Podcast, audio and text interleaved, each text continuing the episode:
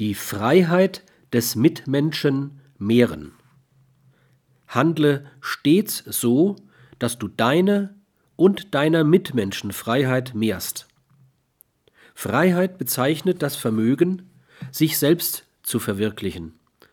Dieses Vermögen kann nur realisiert werden, wenn die Menge der äußeren und inneren Notwendigkeiten begrenzt bleibt. Das Fehlen äußerer und innerer Zwänge ist oft eine Bedingung der Möglichkeit der Realisierung von Freiheit.